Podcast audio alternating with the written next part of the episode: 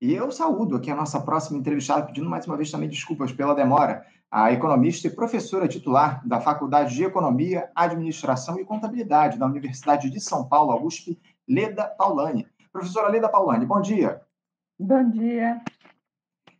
Professora, eu quero agradecer demais a sua participação com a gente aqui no nosso programa. Eu, eu não sei, mas eu acho que o seu microfone, deu, a sua câmera deu uma pequena travada aqui, mas eu acho que já retomamos a transmissão aqui. Mas eu quero agradecer, acima de tudo, a sua presença aqui com a gente, Leda, para a gente falar um pouquinho a respeito do cenário da economia aqui no nosso país, né? Porque a gente entrou nessa reta final do ano de 2023 em um país ainda se recuperando dos efeitos do bolsonarismo que se estabeleceu com as perdas provocadas por uma pandemia devastadora para a economia, influenciando os indicadores ainda, mesmo que em um nível mais baixo na, na atualidade, enfim. E o governo Lula vem se esforçando aí para tentar alterar o cenário e melhorar os indicadores, algo que tem, de certa forma, se dado, né, professora? Houve aí uma queda no número dos desempregados no nosso país, que a gente vai tratar, inclusive, de maneira mais aprofundada daqui a pouquinho. Desculpa, a renda média dos brasileiros cresceu também nesses últimos tempos. O problema é que as alternativas encontradas por esse governo reproduzem, de certa forma, o receituário neoliberal, né, professora Leda? De contração dos investimentos públicos, ajuste fiscal, aposta nos recursos que vêm de fora do país, enfim. Uh, professora Leda, eu gostaria que a senhora nos dissesse como é que viu esse ano de 2023 a partir das políticas econômicas adotadas por essa gestão Lula. A, a, gente teve sucesso nesse processo de retomada da nossa economia até aqui, na sua avaliação? É, bom, é, então, Anderson, acho que primeira coisa que tem que é, ser colocada, né, é que, é, de fato, a gente veio de um, de um período de devastação, vamos dizer assim, né, porque a gente teve, logo depois do golpe contra a ex-presidenta Dilma, a adoção daquele é, é, programa, que era o programa do, do Temer, né? chamava-se a Ponte para o Futuro, e, e cujos princípios é, eram ah, inegavelmente associados ao ultraliberalismo, né? o mais puro liberalismo. É, é como se eles estivessem dizendo, olha, esse liberalismo do PT aí, cheio de programa social e de preocupações sociais, não dá certo. Tem que ser um liberalismo é, puro sangue, né? Como diz o meu marido, que é escritor e poeta, nos dois sentidos né? do puro sangue, porque sempre são processos violentos, né? É, é, os processos associados ao ultraliberalismo. É, e aí isso foi coroado, né, de uma certa forma, com a eleição do, do Bolsonaro e a e a ascensão do Paulo Guedes a, a super ministro da Economia, juntaram-se vários ministérios no Ministério da Economia, etc. Né?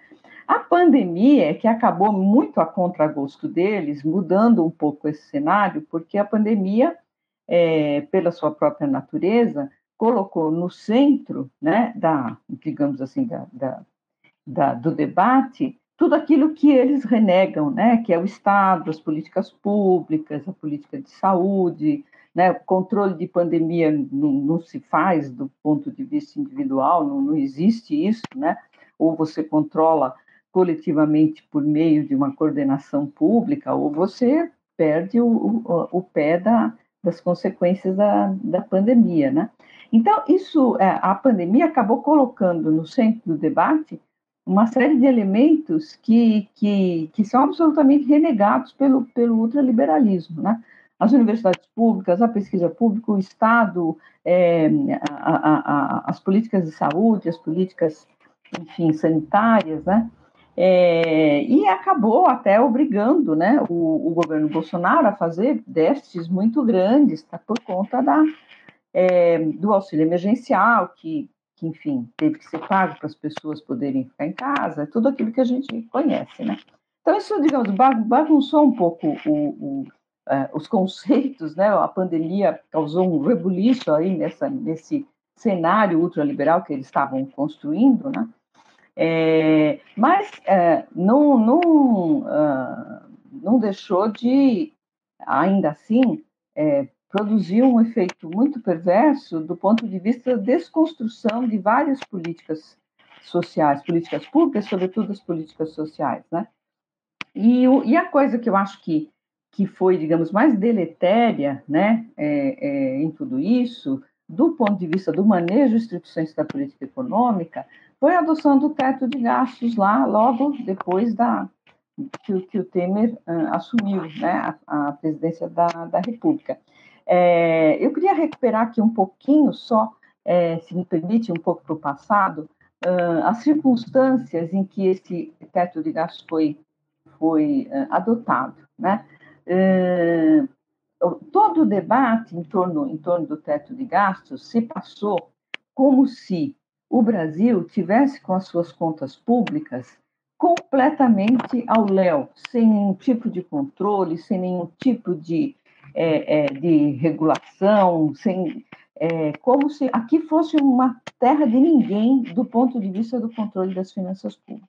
Isso foi uma narrativa que se montou né, para, uh, para fazer passar a necessidade do teto de gastos. Era uma narrativa absolutamente mentirosa e falaciosa, porque a gente tinha, bom, primeiro a adoção do tripé macroeconômico, cujo um dos pés é, é, justamente a busca de resultados primários nas contas públicas positivos, né, resultados primários positivos, isso lá desde 99, quando se adotou formalmente o, o tripé macroeconômico. A gente tinha lei da responsabilidade fiscal, né, que tem uma série de, de é, é, cláusulas ali, enfim, de regras que têm que ser obedecidas, né, sob pena de criminalizar o gestor dos, dos recursos públicos, né? Então, se tem mecanismos muito fortes mesmo de, de controle das, das, contas públicas, tinha a regra de ouro, né? enfim, tinha um conjunto de, é, de expedientes que garantiam que existia um controle das finanças públicas. Mas é, a, a, o, o desejo de tornar o Estado cada vez menos efetivo do ponto de vista é, de é, igualar minimamente as condições da maioria da população, de fornecer serviços públicos universais e tudo isso, que é um dos objetivos maiores do ultraliberalismo, né? Isso é, é, fez construir essa narrativa de que existia um descontrole completo e absoluto das contas, então precisava do teto de gastos. Bom, então o teto de gastos foi foi dada a correlação de forças políticas na época, né, é completamente adversa aos interesses contrários, o teto de gastos foi, foi aprovado. E não só foi aprovado, como colocado na Constituição, o que é um descalabro sem tamanho. Você colocar uma regra de política fiscal na Constituição do país, né? A Argentina tinha feito um absurdo desse pouco, poucos anos antes, que tinha posto a taxa de câmbio na, na Constituição, o que é outra coisa completamente nonsense, né? Uma coisa que não faz sentido. Então, adotou o teto de gastos, que é uma coisa absolutamente é, é, bizonha do ponto de vista é, da, da, do, do, que provoca, né, numa economia como a economia brasileira, e ainda por cima colocou na Constituição. Então, quando o governo Lula assume, né, ele tem essa grande é, pedra de tamanho gigante no sapato, né, de qualquer um. Então, acho que houve uma grande vitória do governo Lula, mesmo antes de eles assumirem, que foi, primeiro, é, é, acabar com o teto de gastos e, e, e, principalmente, tirar a regra fiscal da Constituição, né? Isso, isso foi aprovado junto com aquela PEC da transição, lá no final do ano passado, né, que conseguiu lá os 100, enfim, poucos bilhões de reais para é, recuperar é, políticas sociais e etc. É, e, e, e, a promessa, então, de se fazer um, um, uma nova regra fiscal e etc. Né? Agora, veja, essa, esse arcabouço fiscal ele absolutamente é, restringe né, a, a, a, capacidade do governo de se mexer, isso não há dúvida nenhuma. A grande pergunta é seria necessário para a economia brasileira? A minha resposta é não de modo nenhum.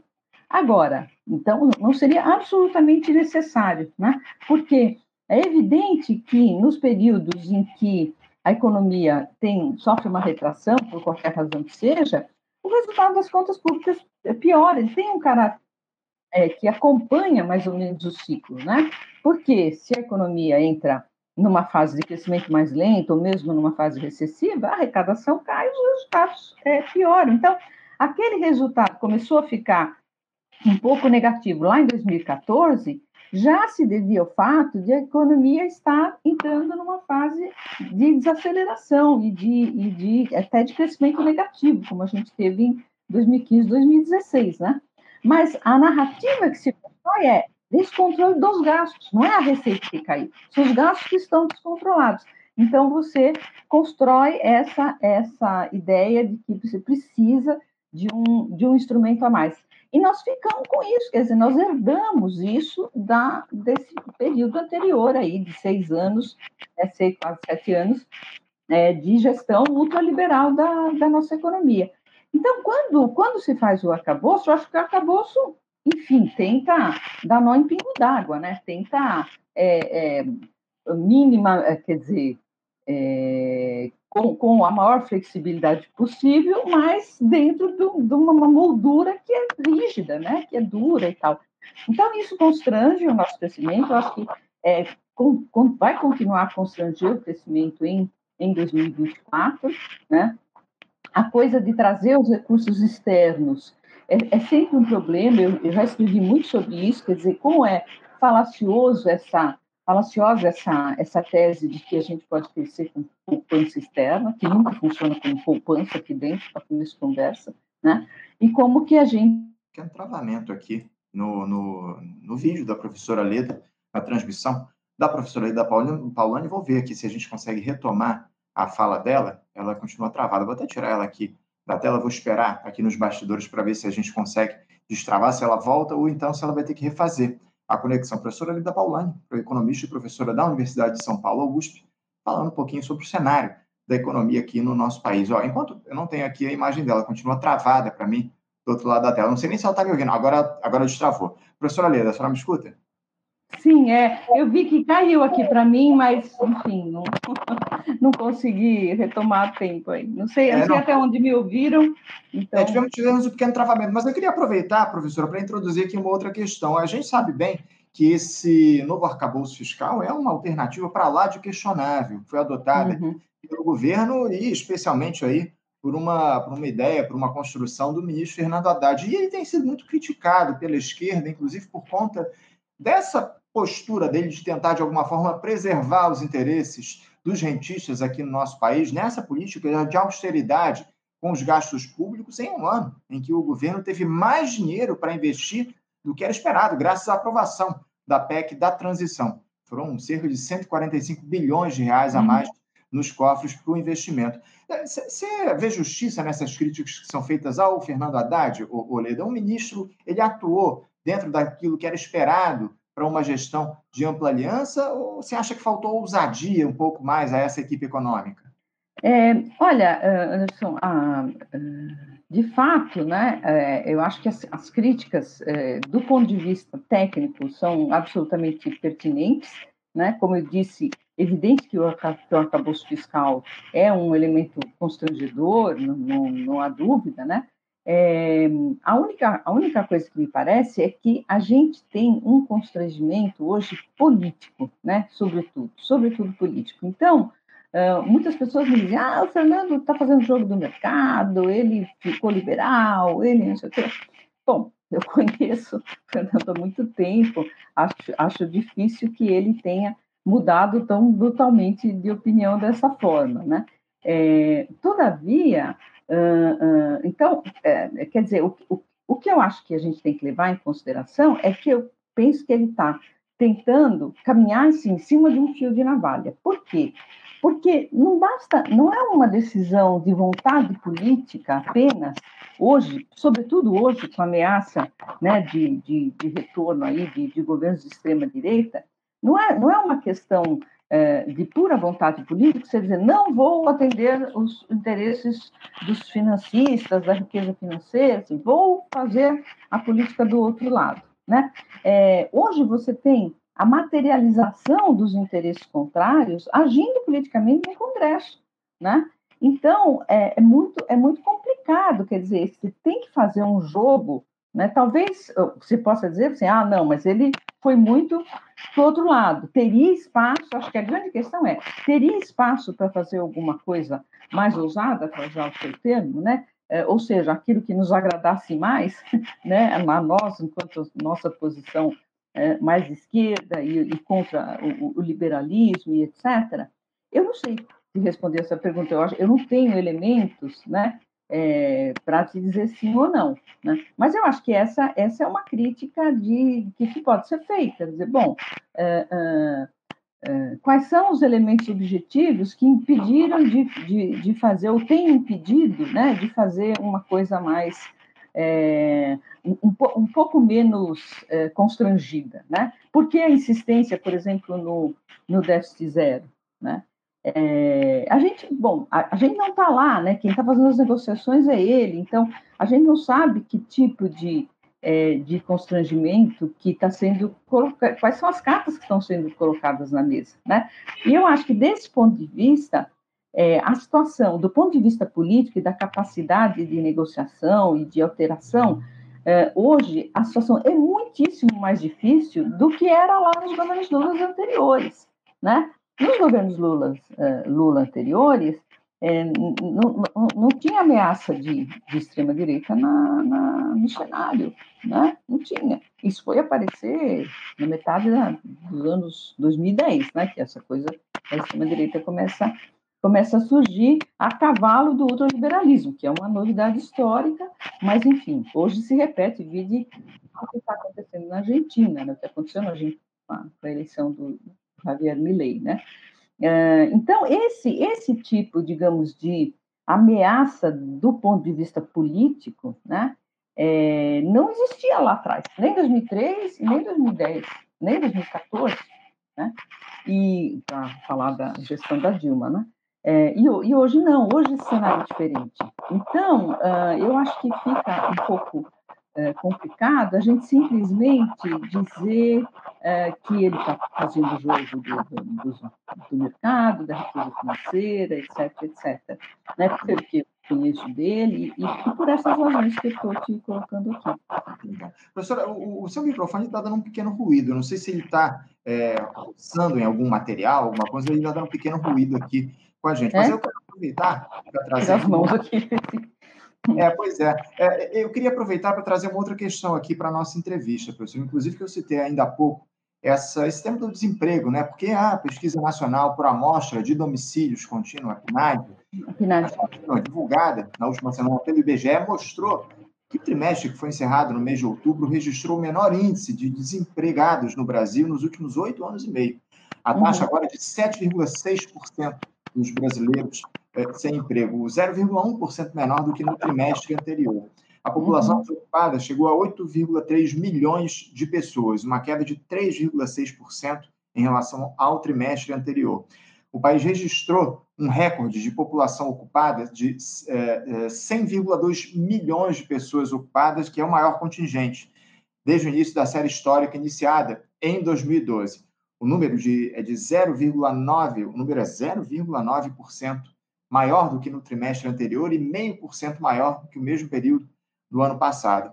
É, com isso, o nível de ocupação, que é o percentual de pessoas ocupadas na população com idade para trabalhar, foi estimado em 57,2%, com alta de 0,4 ponto percentual ante o trimestre de maio a julho. Bom, são inúmeros números aí que são importantes, evidentemente, e mostram que o governo tem se esforçado para reduzir o drama da falta de oportunidade no mercado de trabalho.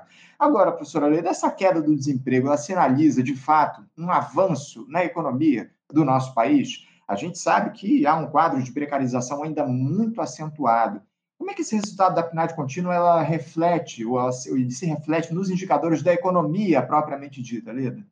É, então, assim, primeiro uh, explicar um pouco, né, qual, qual que é a, a, a, razão dessa, dessa melhoria aí na, é, nos índices de, de emprego, né, o que, é, o que é ótimo, enfim, né, uma das é, maiores é, tragédias sociais é, é, desemprego, né, evidentemente, porque as pessoas ficam sem renda, sem perspectiva de vida, sem disposição, etc., né, Uh, então, você tem do, dois elementos aí que se combinaram, né? O primeiro é a questão da, da que com a retomada das, das políticas é, sociais, o Bolsa Família e tudo mais, né? Essa reorganização desse, é, desse conjunto de, de políticas de transferência de renda, você acaba tendo um efeito multiplicador né, na, na economia. Assim, o consumo das famílias sobe, isso tem um efeito multiplicador,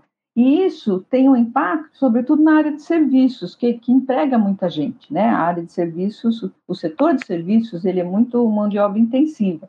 Né? Então, é, isso de um lado, e, tem, e, a construção civil, enfim, que por várias razões aí continua continua crescendo a taxas elevadas e que também emprega, emprega muitas pessoas.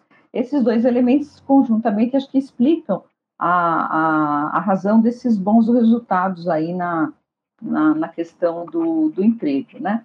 Agora, a, o lado ruim disso é o seguinte, é que, de fato, né, é, você tem, apesar de que o rendimento médio sobe um pouquinho no começo, nos primeiros meses do ano, né, mas, ainda assim, dentro de um cenário em que a perspectiva geral é de, é de redução do rendimento médio, por quê?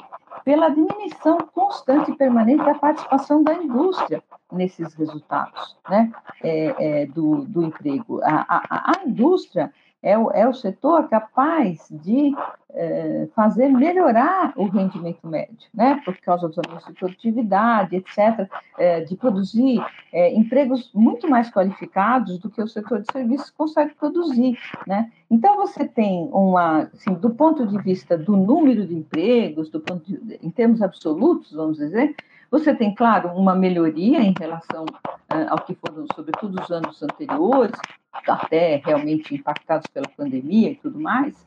Uh, mas, assim, diríamos, perspectiva de longo prazo, essa questão não está, a meu ver, de modo nenhum equacionada, né? Você só conseguiria equacionar isso uh, criando as condições para uh, que empregos de boa qualidade voltassem a ser gerados no país. Né? Então, isso, essa questão dos empregos é, de, de, de baixo, tudo bem, é, se você tem até um pouco mais de formalização, ok, né? Mas, no geral, a, qualidade dos empregos é muito ruim, e isso vem desde, enfim, os anos 10 todos, né? é, que você também teve altos níveis de emprego, mas também desse jeito, né? A grande maioria empregos abaixo de dois salários mínimos, com pouca qualificação exigida, etc, etc. Essa eu acho que é a questão mais é, importante aí dessa, dessa questão do, do emprego, né? É isso, é isso. Professora, para a gente fechar aqui o nosso papo, uh, eu queria trazer uma outra questão para a gente aqui. Uh, aquele acordo comercial entre Mercosul e União Europeia, que vai ser negociado há décadas, aí parece que entrou na sua reta final de acerto. Nos próximos dias, os blocos devem consolidar, depois de mais de 20 anos, essa, negociação que facilita, inclusive, o comércio de produtos entre os dois continentes. Só que ainda há algumas resistências a serem vencidas, como a do presidente francês Emmanuel Macron, que disse ser contrário a esse acordo. Essa semana eu li uma, a coluna do economista Paulo Nogueira Batista Júnior, ele que é comentarista no nosso Faixa Livre, ele publicou uma coluna lá na Carta Capital, na revista Carta Capital, onde ele destacou que esse acerto só favorece aos europeus e citou um suposto complexo de vira-latas aí dos, dos países da América do Sul em relação a esse acordo. Você, vê com bons olhos essa a construção desse acordo comercial entre Mercosul e União Europeia? O nosso continente sai mesmo prejudicado nessas negociações que se encaminham para o fim? É, então, é, uh, eu acho que essa reação do, do, do Macron aí talvez é, jogou um pouco de, de areia aí nessa, nessa uh, expectativa de que finalmente essa questão vai ter um, um fecho, né? Vai, vai, vai uh, o acordo vai ser assinado, vai ser concluído e tal. Agora, eu, eu tendo a concordar, sim, com, com as questões levantadas pelo, pelo meu colega, meu amigo Paulo Nogueira Batista, né? Porque a questão é a seguinte, né, Anderson? Uh, do, do, ponto de vista uh, do ponto de vista da, da Europa, a Europa sempre teve, por exemplo, a tradição de proteger a sua agricultura, proteger o seu a, a agricultura europeia. Ela não é como, como a brasileira, com um agronegócio, né, com grande capital, é, com, enfim, devastação e, e baixos salários e muitas vezes trabalho escravo e tudo mais, né? Não, ali é a, a, agricultura europeia, sobretudo a francesa, né? Daí porque a reação do Macron, a agricultura europeia, ela é assentada na, na pequena propriedade, né? Na, na, na, na, produção camponesa, assim, no sentido clássico da palavra, né? É, e, eles, e eles sempre tiveram o Estado no, ao seu lado, os defendendo, né? Isso, isso não vai mudar, né? É, então, a, a, possibilidade, isso não vai mudar do dia para a noite, não vai mudar nunca, penso eu, né? É, a possibilidade de, de a gente sair mais perdendo do que ganhando dessa história, eu acho que está colocada assim, né? Acho que eu tendo a concordar com, a, com, com, a, com as posições do, do Paulo. É isso. Professora Leda Paulani, quero agradecer demais a sua participação com a gente aqui no programa mais uma vez. Muito obrigado por ter aceitado ao nosso convite, já aproveitando para desejar à senhora boas festas. A gente só vai se encontrar certamente agora aqui no programa em 2024. Muito obrigado por ter trazido as suas opiniões ao longo desse ano para o nosso Faixa Livre e também desejo uma ótima semana de trabalho para você, professor. Um abraço e boas festas. Eu que agradeço o convite, um prazer estar aqui falando no Faixa Livre. Bom, boa, bom dia a todo mundo. Bom dia, professora. Até a próxima. Conversamos aqui com a professora Leda Paulani, professora que é economista e ela dá aula professora de, é titular de, da Faculdade de Economia, Administração e Contabilidade da Universidade de São Paulo, USP. Professora Leda, que vem fazendo um diálogo importante com a gente ao longo desses últimos anos aqui no Faixa Livre. Você, ouvinte do Faixa Livre, pode ajudar a mantê-lo no ar. Faça sua contribuição diretamente na conta do Banco Itaú, agência 6157, conta corrente 99360, dígito 8. Esta conta encontra-se em nome do Sindicato dos Professores do Município do Rio de Janeiro e região, o Simpro Rio, uma das nossas entidades patrocinadoras, mas seus recursos são destinados exclusivamente para o financiamento do nosso programa. Você pode fazer sua doação de qualquer valor, utilizando também a nossa chave Pix, que é ouvinte@ programafaixalivre.com.br. Sua contribuição é fundamental para a manutenção desta trincheira progressista no ar.